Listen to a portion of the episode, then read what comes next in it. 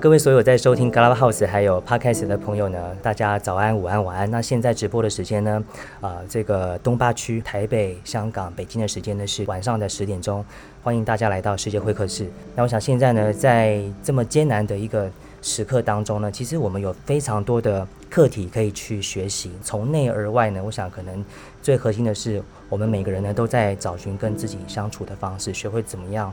在生命中的每一个难题当中呢，学会怎么样跟自己相处，去面对自己。然后呢，同时我们也在学习呢，用同理心，然后一起去学习，去感受在艰困之中呢，我们怎么样去支持彼此。比如说呢，在 Clubhouse 上面呢，相信大家都有听过，是有一群以台湾的医师为主的一个社群，叫做医传媒。他们在上个礼拜呢，举行了一个叫做“医呼百应”哈，医生的医，医呼百应的活动。从医生开始为这个核心向外延伸扩散，然后发起了很多很多的发到其他的这个社群那个影响力，然后呢，大家一起来为医护发声，同时呢，也让世界听到台湾的声音。那另外呢，再到外面的话呢，其实呢，或许我们也可以学习是站得更高，从一个更高的一个视角，可以把问题的本身看得可能更清楚，看清更多更多的脉络跟这个逻辑。然后呢，最终呢，我们也可以从这些脉络跟逻辑当中呢，是不是有更多的可能性呢？可以找到我们的应对方式呢？那今天节目当中非常荣幸的邀访到了啊、呃、林世璧孔医师，Hello，Hello，Harry，各位观众、听众，大家 晚安、午安、早安。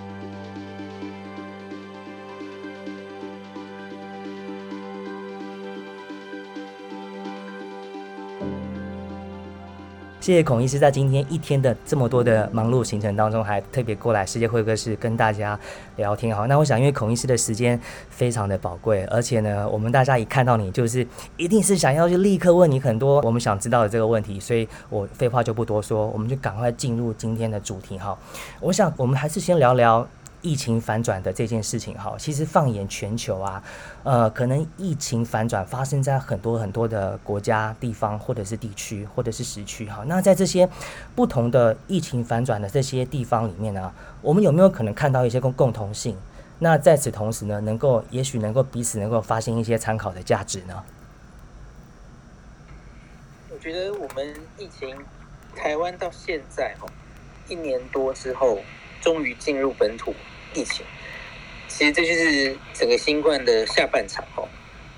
我很多人会看说什么啊，我们守了一年，结果功亏一篑，然后或是说啊，说是说超前部署一年多，结果真的面临进社区感染的时候，我们还是手忙脚乱等等哦。可是我我通常是偏向比较乐观正面看事情哦。我我就一直觉得过去一年多，全世界如 Harry 你问的哦。全世界的防疫学长姐们，其实已经答了示范给我们，他怎么答这个考卷哦。有有人答的差，有人答的好，有人不及格，有人是防疫的模范生哦。所以真的有非常多东西可以给我们参考哦。哪哪一些群聚是容易发生的状况哦？那所谓的要呃 lock down，说说封城，可是封城有各式各样的封法哦。软封城，然后到底要在哪里管制比较有效？那所以你要我一定要个归结说有有哪一些哦是我们可以参考的一些共通点，让他们把这些疫情比较能控制下来哦。我我觉得已经进入社区感染的这一个阶段哦，最重要的一定是筛检能量要够，是这一点大概是全部的世界任何国家都是这样做的哦。那在一开始的时候，进入这个社区感染，去年此时稍早哈，全世界都是措手不及。那大家都面临苦战，然后都面临了很多筛检能量不足，然后的种种种种问题哈。那我我印象非常深刻，有一个国家就跳出来，它初期的表现就非常非常好，叫做韩国。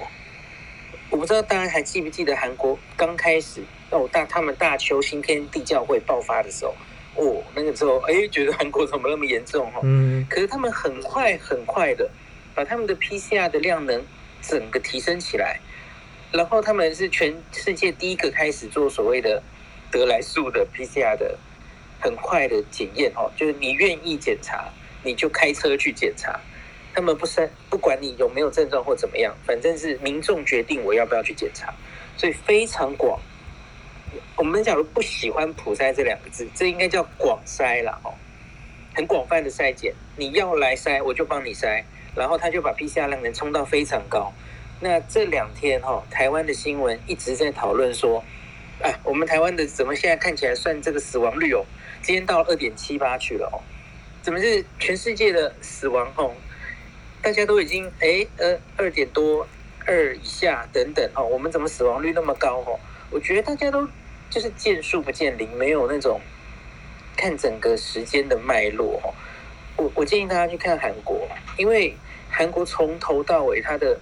那当然，一开始可能有怎么样，可是他马上把检查量能提起来，所以我我今天早上在脸书发了一个嘛，哦，世界各国从去年到现在，它的新冠的致死率哦，确诊人的致死率，韩国非常非常的稳定哦，韩国的死亡率大概就是二上下哦，有时候一点多了，有时候破二，可是它大概就是二上下这样子，蛮稳定的。为什么？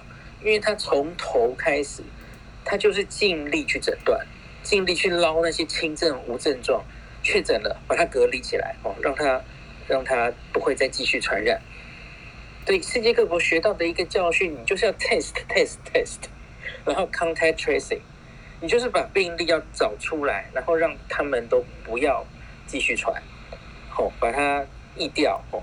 那我觉得这是全世界学到最大的教训。那不管。你不要说一开始韩国获知非常大的成功，韩国后来卖这个 PCR 的制剂哦，大卖出货到全世界哦。嗯，在我们去年一年，我们只说台湾 can help，我们到处送口罩，人家台湾韩国是到处送批不是送啊，不是送，对不起，大卖他的 PCR 试剂。嗯，然后对对对，然后其他各国也是嘛。美国去年一开始也面临苦战，他一开始还出了乌龙，我不知道大家记不记得。当时他们觉得，哎，这个病应该都在东方哦，嗯，不，没有非常重视它哦，还说什么 PCR 检查一定要都从 CDC 哦中央，然后不不授权地方做，结果 CDC 做那个 PCR kit 还出了乌龙，所以美国一开始一个是轻忽，一个是他这个诊断 PCR 一样有量能，然后有检查不准的问题哈，所以一开始他们也是 有有一点。灰头土脸哈，可是他们当然后来大家都知道了哈，那就检查量能拉到非常高之后，你的分母有很多轻症无症状都会捞出来哈，民众愿意去诊断，他甚至是不是去医院才能诊断？我相信很多海外的学长姐都知道嘛，你在药房就买得到哦，快筛的，快筛抗原快筛啦，哦，甚至有一些是 PCR kit 也可以哦，嗯，那。对，就是要让民众有非常多可以诊诊断的管道。我们现在台湾其实是把这个快筛或 PCR，就是医事人员才能裁剪，嗯，才能搓搓鼻子裁剪哦，嗯，然后就一定要到医院的场所才能做，然后量能没有拉起来。那我觉得我们面临的苦战就是你没有办法把分母。然后把很多轻症跟无症状都捞出来的话，那这个这叫做隐形传染链，一定会在社区一直传一直传。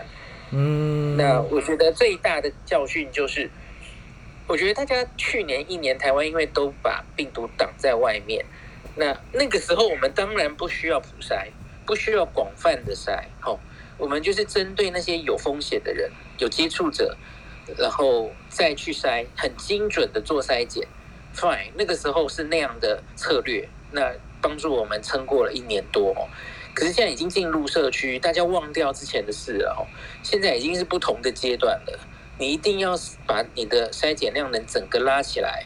是，比方说我们医院了哦，我们的医院可能或是公司，像我们的医院，大概很多现在美国的医院在这一年疫苗起来之前呢哦，疫苗施打起来之前，它大概是每周你都要自己验一下你 PCR。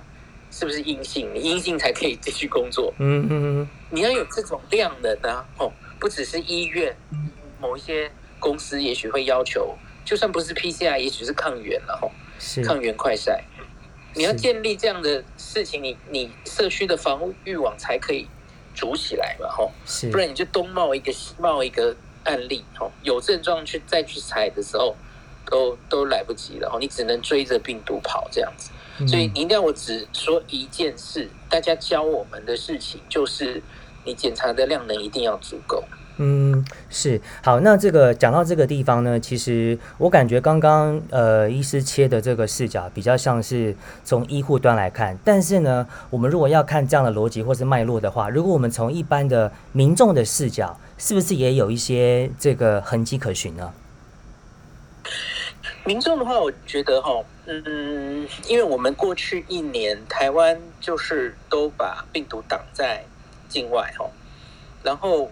我觉得整个我们对于新冠这个疫情的，不管是媒体上面或是诶指挥中心传递的哦，我觉得比较偏向于你恐惧防疫，嗯，即使到现在还是，是还是哦，就觉得这个病好可怕哦，啊，重症率这么高哦，怎么这么多快乐缺氧哦，怎么一下就猝死了？就是他都强调他恐怖的一面，我我觉得恐怖防疫是。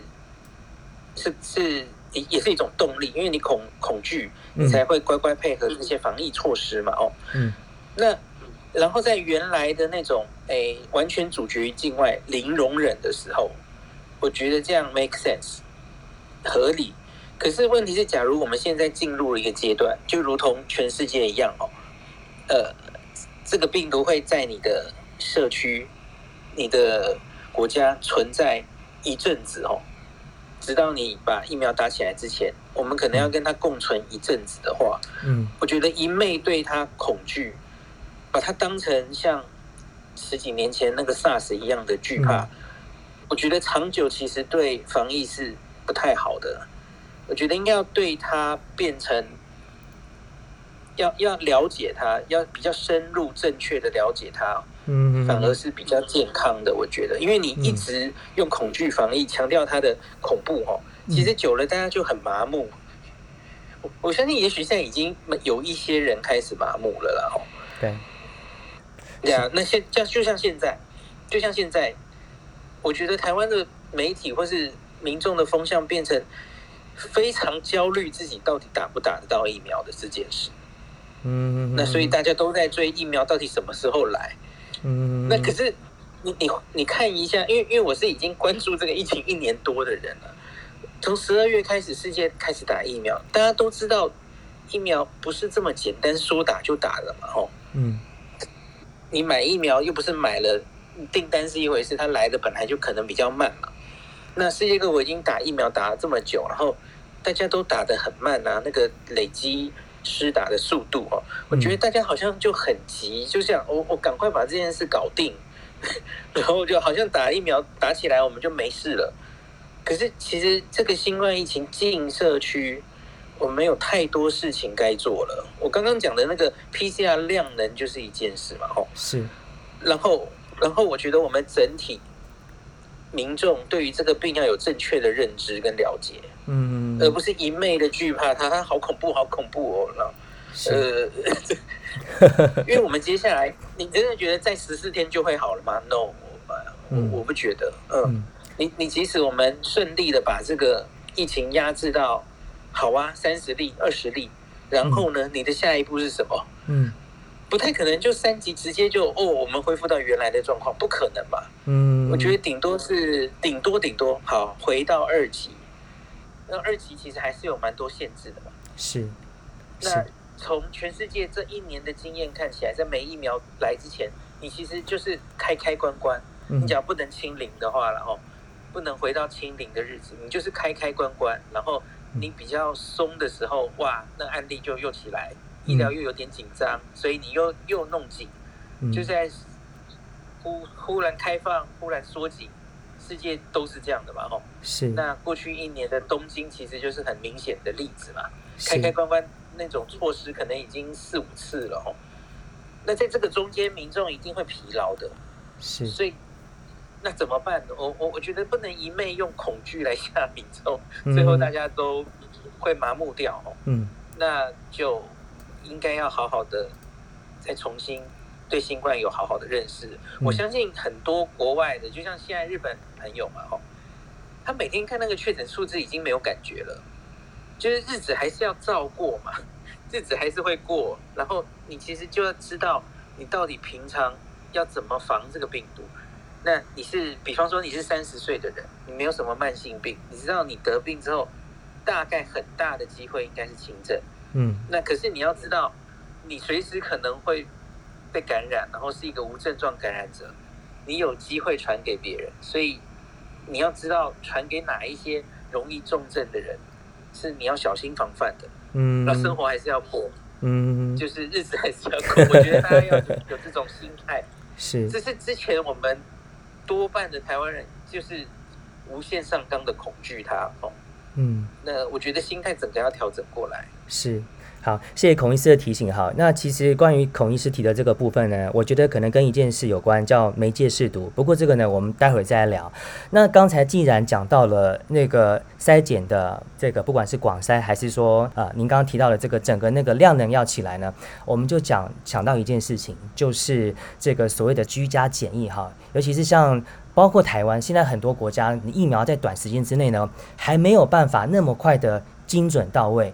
那居家检疫的这件事情呢，自行快筛这件事情，它的必要性以及它的它的这个呃，不管说是机会啦，或是说有没有什么要注意的地方，在这当中我们有哪些可以讨论的空间呢？世界各国在某一个时候，哈，跟医疗让人比较紧绷的时候，通常他们会有一个政策，叫做呃，轻症就在家，哦，没有一定要去医院嘛，哈。那我们这一次进入本土疫情的时候，初期有有想往这边走，就是指挥中心，我记得那是一个礼拜六日吧，就说在你快筛阳性的时候，那在家里等等等后续 PCR，因为快筛做完。然后还要做 PCR，还有一个有一个时间差嘛哦。那可是后来我们就发现有一些问题，就是有人会在家里等待的时候就就出事了哦，就就有猝死啦，或是呃，我们那时候大家就说同住家属，你假如有疑似确诊者同住的话，你要怎么样防范被感染？比方说你需要有一人一室的空间完全隔开来哦，分开吃饭，分开卫浴。呃，等等哦，那可是后来就觉得这实在很很难做到，是，对对对，因为不是每个人家里都有这么大的空间可以完全分开嘛，吼，嗯，而且一般民众其实他很难观察到我自己到底转重症了没，对不对？嗯，你讲是一回事了，吼，那所以后来我们改政策了啊，我们是直接呃 P 呃快筛阳性的话就。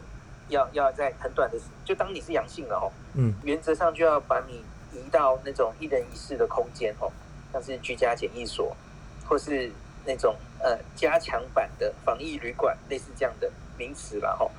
那可是呃，这有一个问题了哦，因为因为我们今天才有一个罗一军在记者会报说，我们蛮多这个到院前死亡哦，嗯，然后很多人就是在。真的还没有进医院的时候，哈，他从轻症或是无症状转重症，好像很快让人措手不及，哦。然后有十多 percent 的人是这样到院前死亡，有点让人担心，哦。所以你说这个居家检疫，哦，有人就说，是不是有些人这样，就是呃，我们会不会是诊断的？回到刚刚第一个问题，哦，诊断的不够多，所以有些人。他连自己感染都不知道，所以他根本不知道要监控自己的健康哦。那前一阵子就因为那个快乐缺氧的事情，它可以忽然发生嘛？哦，那所以造成这个量血氧机的血氧机的热脉这样子哦。嗯嗯嗯嗯。那所以居家检疫这件事哦，我觉得量能真的不够的时候，大概会走到这个地步。可是台湾现在不太敢强调这件事。就是觉得一旦确诊了，还是集中管理，先都让你到检疫所。那因为最近最近双北都说家户感染是大概占了四成哦，很多人都是在家里被家人感染的哦。台中今天也公布数字也是很高哦，是。所以一旦快筛阳的确诊者就尽量把它移出来，也也怕让家人也感染了哦。那另外自行快筛这件事最近也讨论的很多了哦，可是我觉得台湾现在就是卡在一个地方哦，呃，就一定要医医疗人员来执行。那我们很强调一定要搓鼻子哦，大家应该知道吗？是。那主要是搓鼻子的这件事啦，觉得它比较医疗行为，因为它搓的比较深，呃，医医护人员可能会比较执行的比较精确哈。嗯。那可是我觉得这件事在国外早就，他们的解决方式是咽口水啊，嗯，吐口水。它不管是抗抗原快筛或是 PCR，其实都有去做。就是你这个试剂用口水跟真的戳鼻子，或是用喉咙的取得的检体，到底会损失多少的呃精确度和跟敏感度？嗯，那假如是还可以接受的话，那其实吐口水是可以取代的哈。那你想想看，它它其实就灵活非常多。嗯，你不需要一个珍贵的医生，他一天就在那个筛检站采那几百人，嗯，一个人力就在那边，然后全副武装这样。嗯，那你可以让民众自己，你只要看着他，哦，看着他，哎，这确定是你的口水，收集到解体，哦，那就可以检查，那可以增增快非常多的时间。然后你知道戳鼻子其实对那一个裁剪的医护人员也是风险嘛，哦，因为你可能会引发他会打喷嚏，然后马上你会喷溅到等等，哦。我我觉得这件事我们这也是要提高量能的时候，我们应该要做的事啦，哦。像日本去年六月就推出了他们自己国产的快筛，那他们有定性跟定量的快筛，呃，有一种快筛它其实可以用口水做，他们有去做口水检体可不可信啊？吼，那我知道他们 PCR 其实很多也是用口水做，没有一定要戳鼻子的哦。嗯，我觉得这个裁剪假如不解决的话，你一定还是要医护人员采检。现在在说企业开放，企业也来快筛，可是他说条件是，那你一定要医护人员来，医疗人员来执行，那其实就是一个门槛嘛，哪哪有那么多医疗人员？对对对，我我觉得这个一定要去想办法改变了。嗯，是，所以看起来好像好像就是还欠缺那么一点的那么一点点的这个灵活度哈。那医师有没有什么样额外的建议？如果为了要这个还差那么一步嘛，那或许我们可以一起一起来做点什么呢？我我觉得，因为现在是我们现在用的一些国产快筛了哈。嗯，其实我们快筛有蛮多厂商推出的哦，我不是很确定他们到底有没有去做，就是你口水检体跟。跟那个鼻鼻咽的简体到底研究到可不可以取代它？我觉得这件事刻不容缓啊，一定要赶快做出来。嗯，因为很多别的国家口水也都是可以取代的，就就连我们的机场，我们从机场哦，桃园机场入境，我们这阵子其实都是用口水简体耶。对，已经几个月了。嗯。可是我不知道为什么这一次哦，真的面临疫情爆发的时候，又很坚持一定要做鼻验。嗯。对我，我这里其实不是非常了解为什么要这样。好，那我们就把这个问题先留在这里，我们看看一段时间之后会不会有这个我们可能想象过的答案，或者说其他的可能性出来，让我们知道，哎，是这样的问题。那接着我们来聊一聊疫苗哈。我想可能因为现在有很多的朋友，大家对于疫苗都非常非常的熟悉了哈。大概对于全世界有哪些疫苗，大家都很多人都已经如数家珍哈。那各家疫苗的防护力呢，也都有一些呃官方或者说对外宣称的数字啊。比如说像是 Pfizer 啦、Moderna 啦，它的防护力大概大家也都常听到媒体说，大概是介于百分之九十四到百分之九十五之间。诶，可是有另外一种说法，就是疫苗跟疫苗之间其实是不能够直接去拿来这样子去做比较的。这部分能不能请孔医师也帮我们介绍一下这当中的逻辑？这个议题，我记得在美国上它第三支疫苗就是胶生疫苗之后，嗯。当时 Dr. Fauci 大家应该都认识他哈，嗯，他上电视他讲了好几次这个观念，然后这个观念其实跟我的观念也很像哦，就是我们现在大家都如数家珍，每一个疫苗哦，保护力大概都背得出来哦，最好的两支 n r n a 疫苗就是分别是九十四跟九十五嘛哦，那我们的 AZ 疫苗其实数字怪怪的，然后但相隔十二周好像保护力可以上八成哦，可是 overall 它大概是七十二 percent 了哦，嗯。那另外还有诶娇生你只看保护力的话，其实只有六十六 percent。那最后大家也知道，中国比方说科兴大概五十，国药大概七十八，好，大家都会背这些数字哈。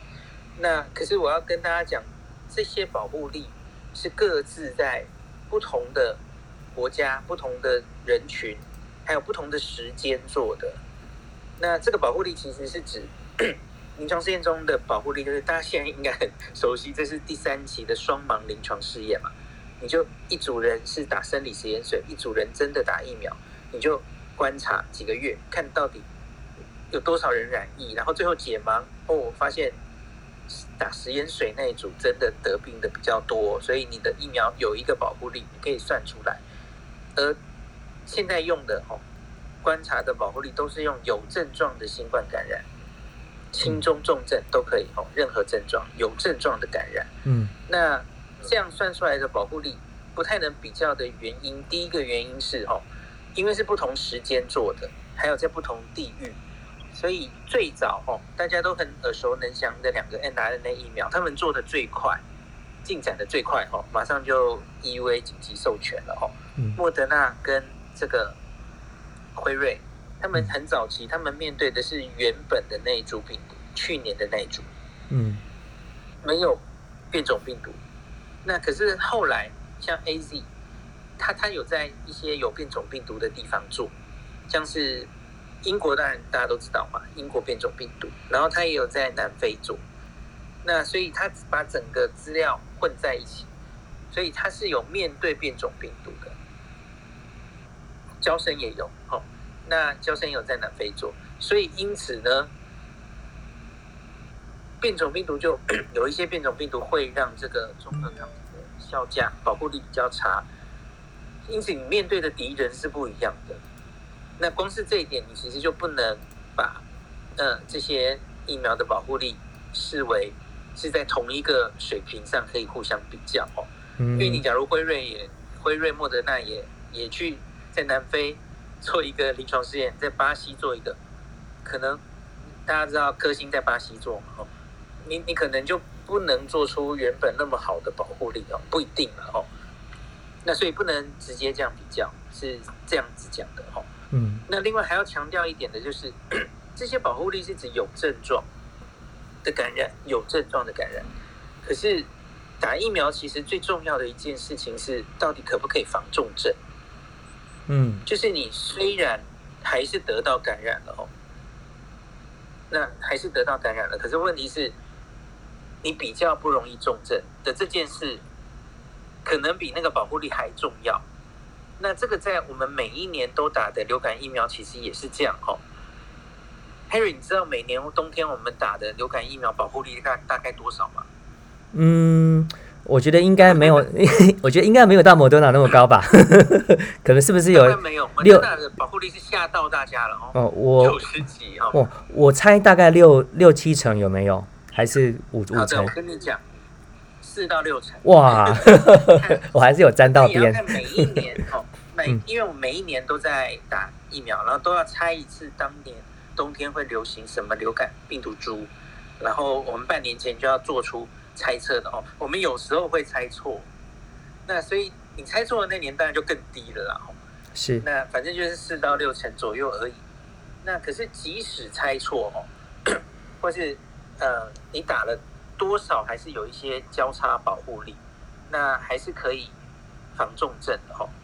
那流感疫苗虽然你打了流感，还可能还是会得，你你有只有四到六成的保护力，可是通常你就比较不容易重症了哦。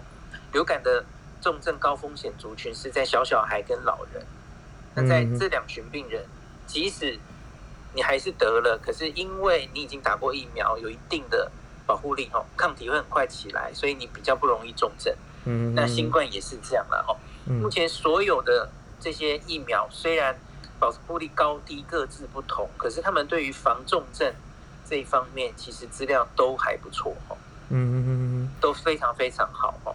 那所以我觉得大家不要挑，尽量不要挑疫苗了。嗯，你能打到什么疫苗的时候，因为这个群体保护力哦，只是。打团体战的哦，越多人打，那个越建立这个我们群体的防护网，那这个疫苗就不容，呃，对不起，这个病毒就不容易在我们的社区继续流行。这是群体免疫打群群架的哦。嗯嗯嗯嗯。对，大特方奇那时候说一句话，我印象很深刻，因为因为他自己是 NIH，所以他他的机构其实做了莫德纳这个疫苗的临床试验哦，所以他那时候自己是卷起袖子打莫德纳。可是，在交生上市的美国的第三支疫苗上 EUA 的时候，他就跟大家说：“你到那那个施打的地方，他有什么疫苗你就打。”他说：“经过 FDA EUA 核准上市的疫苗，哦，都是可以很有效的防止重症的疫苗，那就是好疫苗。”他说：“假如我今天没有打莫德纳，哦，那可是我到那个注射室，他只有胶生给我打，我会毫不犹豫的就打下去。” 嗯 是。所以其实呃，换句话说呢，就是刚才我觉得这个这个概念太有智慧了。就是说，你打在你自己身上，可是其实你打在你自己身上的这件事情，其实是对全地球的人类其实是都有帮助的。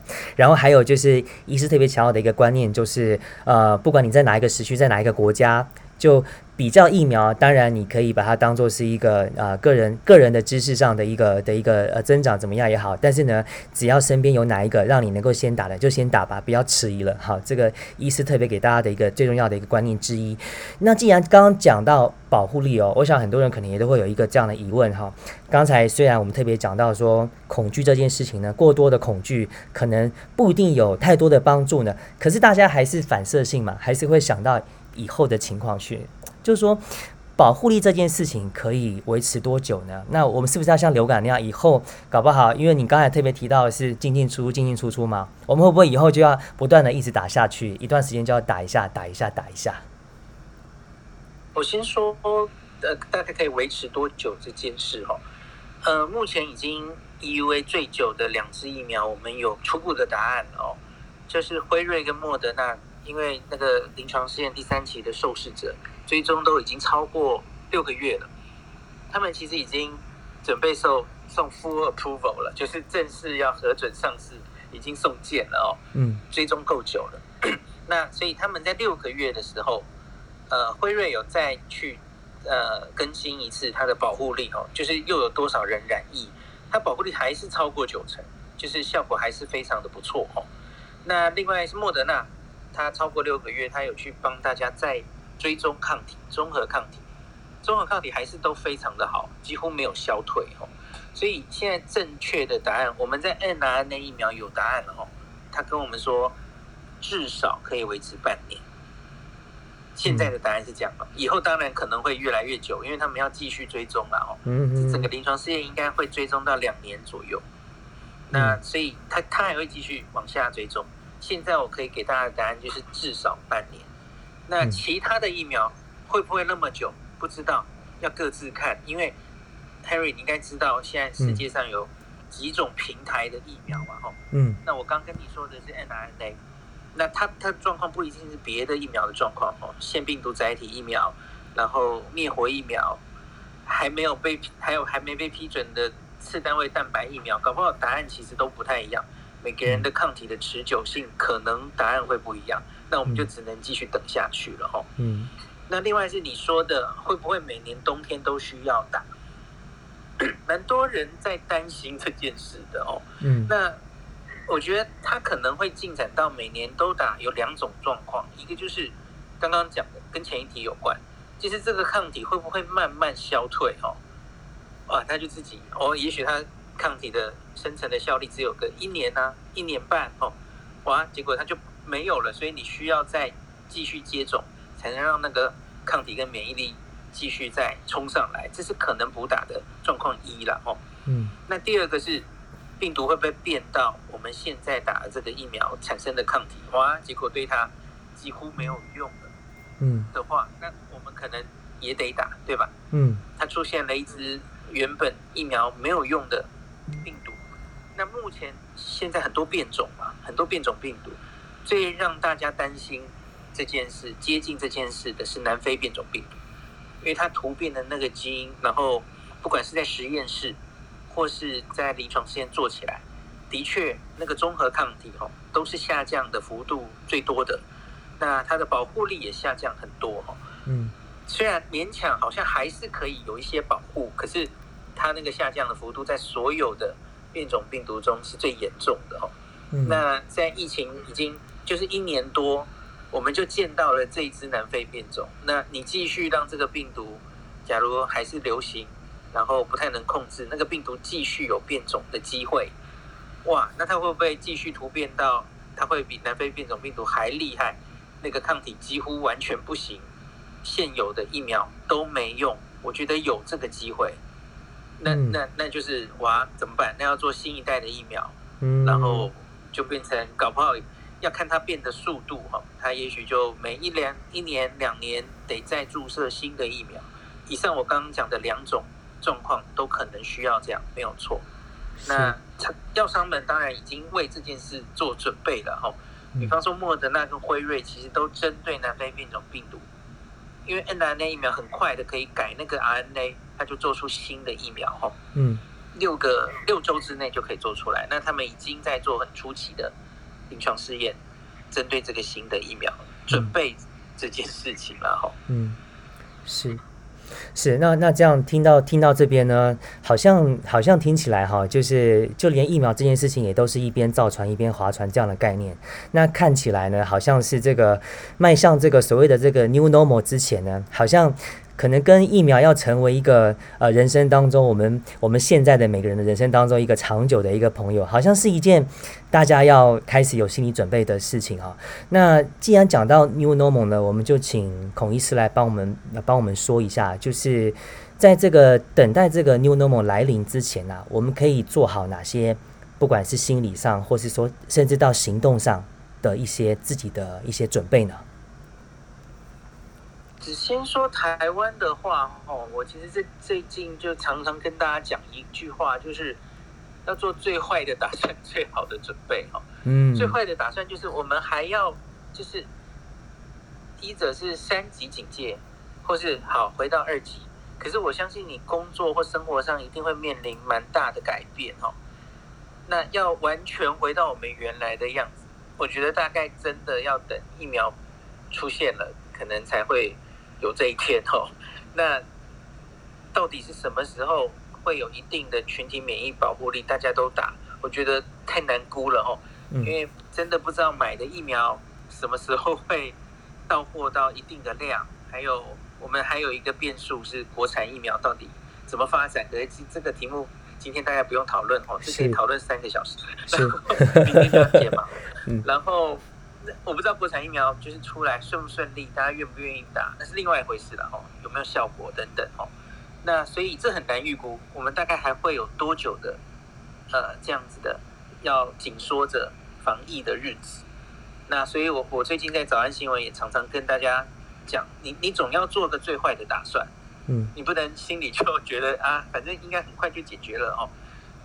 你要做好准备，预防这天真的。啊，我们假如要跟东京一样开开关关如是者哦，嗯，搞不好到年底都都要过着这样的日子的话，嗯、那你应该要提早为自己做一些准备，工作上跟生活上都是哦，嗯嗯，所以我就觉得，我就我常常举浩我的例子嘛，哦，浩我原来有很多实体的课程、实体的活动嘛，哦，可是他现在可以做的，他就尽量都做到线上嘛，哦，他可以在线上教他的英文啊，哦。那所以我觉得看你工作的性质，你要未雨绸缪了哈，也也不叫未雨绸缪，现在已经在下雨了。嗯，现在就是你你要你要有打算，他接下来是长期抗战哦。嗯，所以假如你原来的工作是哇，真的会受这个疫情很大的影响，因为我我就随便讲，你也许是个开餐厅的哦，嗯，然后现在就餐厅不能内用哦，你生意就受到影响，那你就要想着你要怎么转型成线上嘛，吼。或是你要开一个另外的支线，开一个副业哦，是现在还这种状况，你还是嗯，是，我觉得大概是有要有这种规划了哦，嗯，现在开始来来得及，那这个日子搞不好还有好几个月哦，嗯，大概大概是这样吧。那家人方面哦，要比方说小朋友，因为很多世界上的小朋友这一年都过着 就是远。远端学习的日子嘛，吼，那所以家人在家里的时间可能会变得很长的这件事啊，我觉得也是要好好规划哦。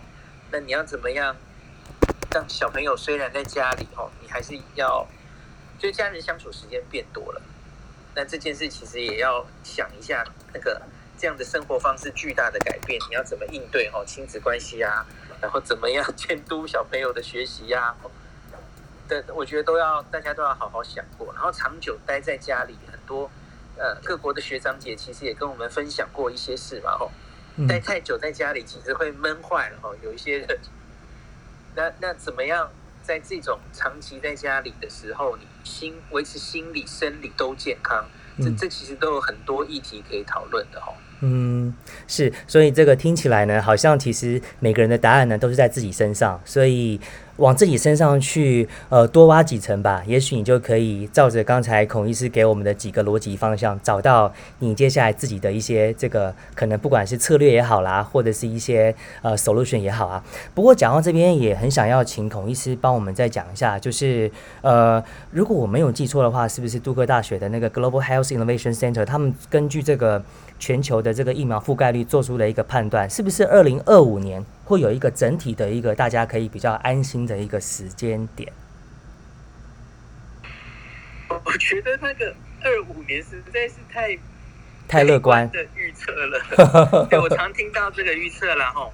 呃，应应该怎么讲呢？我觉得，比方说，先就是比较有钱的国家哈，他他应该会先达到群体免疫力了哈。因为你假如是以全球的观点，全球的人都要施打到一定的。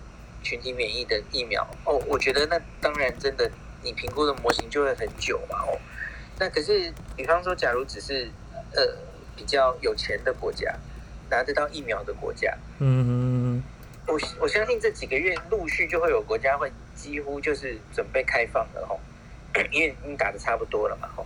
这一年内大概应该就会有某些国家这样，那那一些国家彼此之间可能就会开始恢复交流，恢复国际交流。嗯所以世界上部分的国家，诶，控疫情控制到一定程度，然后因为大量施打疫苗，所以虽然这个病还在社区可以低度流行，可是它不会造成重症，不会让医疗崩坏，所以那些国家就三号可以比较回到原本的日子。我觉得这这是也许今年内或者几个月内就会发生的。嗯，比方说我们现在常常提到的英国、美国跟以色列了哈。那我觉得其他的国家陆续把疫苗施打上去，应该也会看到。那可是你以全世界来说，全世界要完全恢复正常，也许真的如杜克大学那个 讲的，也许真的要这么久，也不一定啊。吼，因为那些国家可能有种种问题嘛。吼，嗯。不过有没有可能，就是说有更多的可能性是是提前的？因为像你刚刚前面提到，其实大家是不断的在在在往前走嘛，在一面的划船，在找办法，所以可能也许会，它一定是往进步的方向走的嘛。所以这个这个日期的预测有没有可能在更早呢？这可能性存在吗？它它的前提是说什么？是这个疫情整个过去吗？好像是，还是说好像是整体的疫苗的覆盖率。好，他说的是疫苗。嗯，其实我觉得另外还有一个可能哦，因为 Carrie 你知不知道，大概一百多年前有一个西班牙流感。嗯，你听过吗？是那个庚子庚子年嘛，每六十年就一次，其中的一个。对对，差不多，对，就是大概几十年或是十年会有一次流感大流行，大概这样了哦。嗯，那西班牙大流感应该就是非常惨烈的一次哦的的大流行。那个时候我们是没有疫苗的，它其实就是流行流行好几波流行哦，那然后最后全世界的人大概不是靠疫苗，是大家都得过了，然后就得到群体免疫了，然后这个流行就过去了。嗯，那它总共其实大概我没记错，应该也是两年吧，还是两年半，然后总共三次比较大的流行，它就过去了。所以真的会拖到二零二五吗？我我其实觉得有点怀疑，因为就像打疫苗的速度来不及，那然后它会继续传呢、啊，它又不是吃素的哦，它就继续传继续传，然后我觉得也许不用等到真的打到疫苗，真的得到感染后，那群体免疫也会建立。那也不要忘记，这个病毒还是会继续突变，可是它会往什么方向突变？我觉得通常病毒会往嗯，越容越来越容易传染，越来越适应人类，然后毒性通常会降低。哦，虽然虽然这个好像被打脸了哦，因为现在英国变种病毒好像 突变到哎，这个致病力虽然传染力变高，可是它致病力、致死率啊，哦，好像。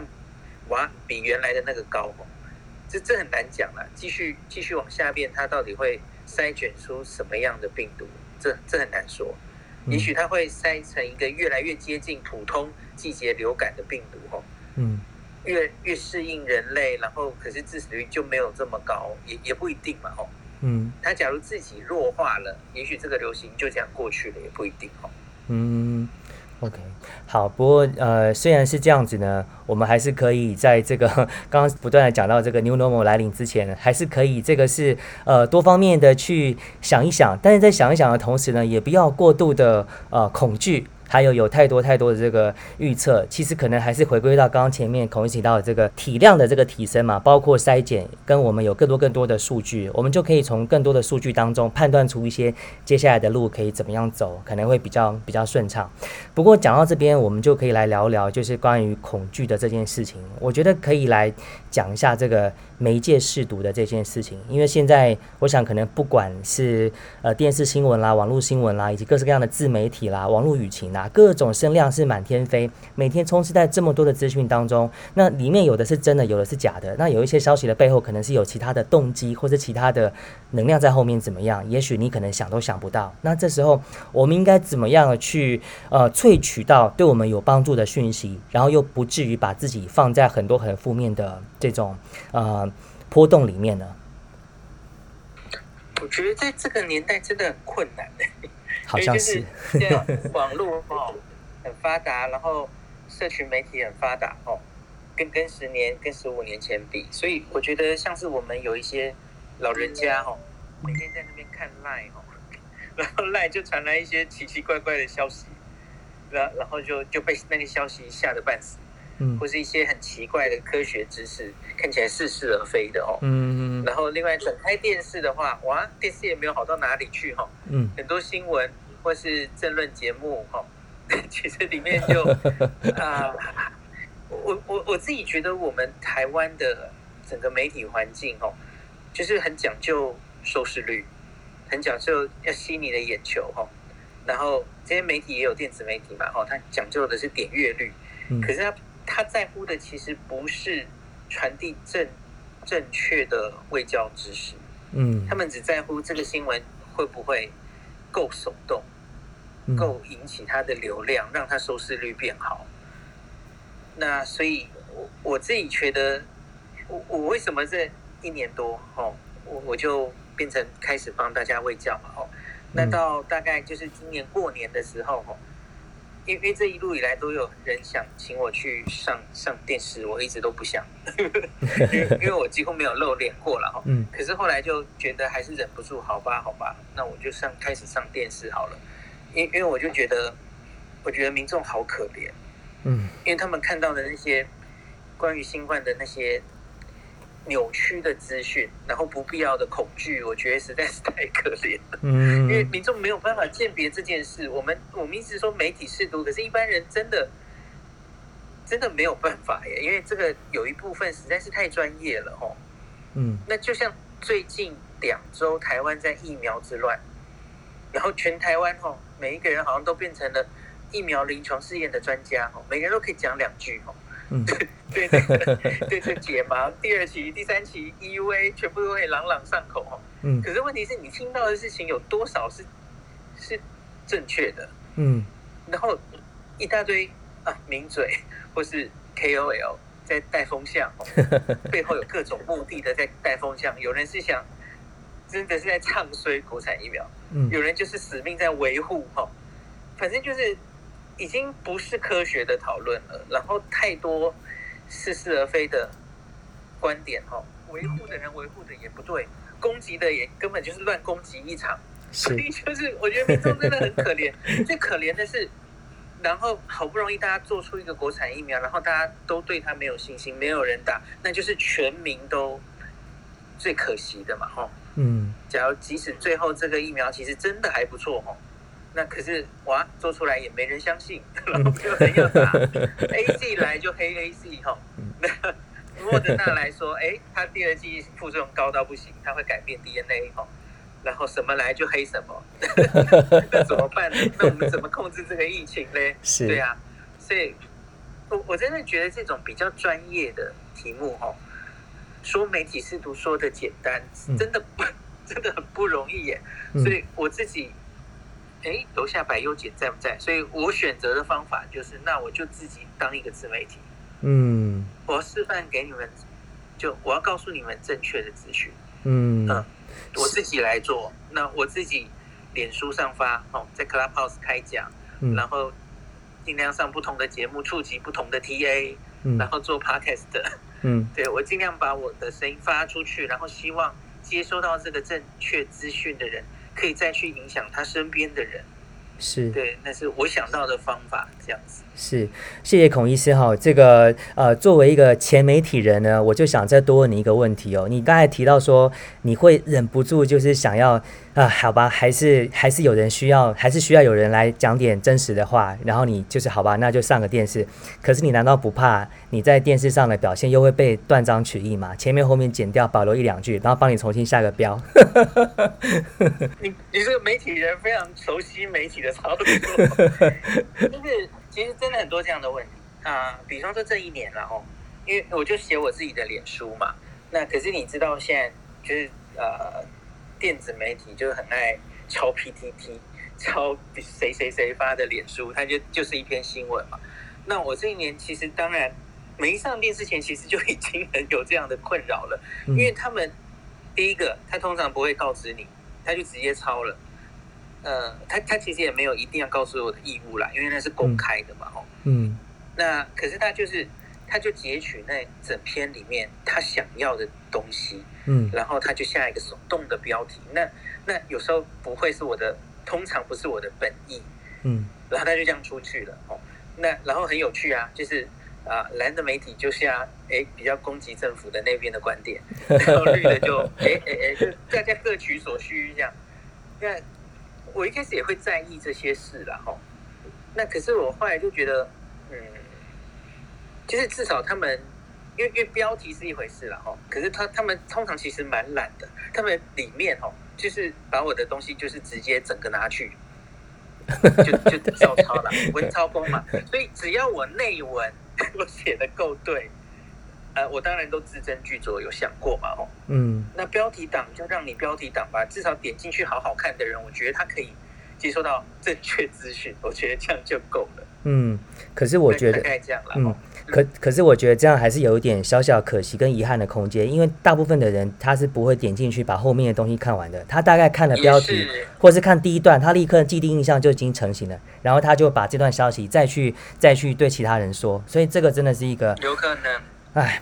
对，所以呃，我们待会儿呢，我们待会儿呢，呃，包括刚才百优姐你被点名了啊，还有台下几位的呃医师好朋友 Grace、Daniel、江医师、卢医师、黄医师，待会儿都可以上来跟大家分享一下，你们在这样的一个现在这种呃不不要说百家争鸣嘛，或者说百家杂乱的一个资讯爆炸的时代当中，怎么样去用你们的核心传达出啊，从自媒体的能量来传达出这个呃好的好的内容跟好的能量。好，那呃。最后呢，我想要再请呃，请呃孔医师分享的是哈，作为一个旅游达人的一个角色哈，这个我想可能呃，我们刚刚不管讲的是二零二五，或是可能提早了，或是晚一点呢，还是说三级变成变成二级呢，各种的可能性，那也许有一天大家就能够重新出门走动了，不管走得近。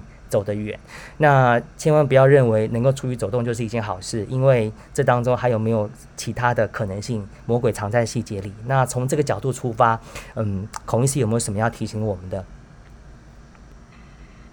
呃，应该是说，呃，短期间大概离我们比较远哦，因为我们大概想要开放国门。的意思其实就是回国不需要再隔离十四天的这件事了哈。嗯，短期内大概还是不会开放的哈。那家中有说过，至少就是国内疫苗覆盖率要六成以上。嗯，那所以我觉得在那之前，我们其实就可以看每个国家他准备怎么开他的国门。嗯，那一定会看到一些影响嘛，吼。嗯，比方说美国、日本，呃，日本是预计也许九月、十月，希望可以达到呃类似群体免疫的那个覆覆盖量哦。嗯，韩国也是抓年底。那我们会看到这些国家先开国门，然后也许互相，比方说美国、以色列、英国啊，然后日本互相开，我们会看到哦，所谓的疫苗护照到底会怎么运行？嗯，然后他们真的这样开放之后，有没有造成哦疫情又恶化等等哦？所以我觉得我们先不用那么急啦，就先看国际是怎么开它的恢复交流。嗯，那他们会定出标准的哦。大家现在也有很担心什么啊？那我们国产疫苗会不会个以后呃不能认证这个疫苗护照等等哦？我觉得先都稍安勿躁了，因为这些 可能都都还在定标准，根本没有标准嘛哦。嗯，就事情发生了再说。我们现在先 把眼前的疫情控制下来再说哦。嗯，那我现在也不敢预期我们到底什么时候可以回去了，太难说了哦。嗯，变数很多，所以大家就稍安勿躁，等可以回去的时候，跟大家一起回到日本游游玩。我我相信一定会有这一天的啦。嗯，大家就耐心的继续等下去吧。嗯，好，谢谢孔医师。那我们也很期待那天赶快就来，我们大家还有你带着我们到日本，再多到一些地方去走一走。那再次谢谢孔医师来到今天的世界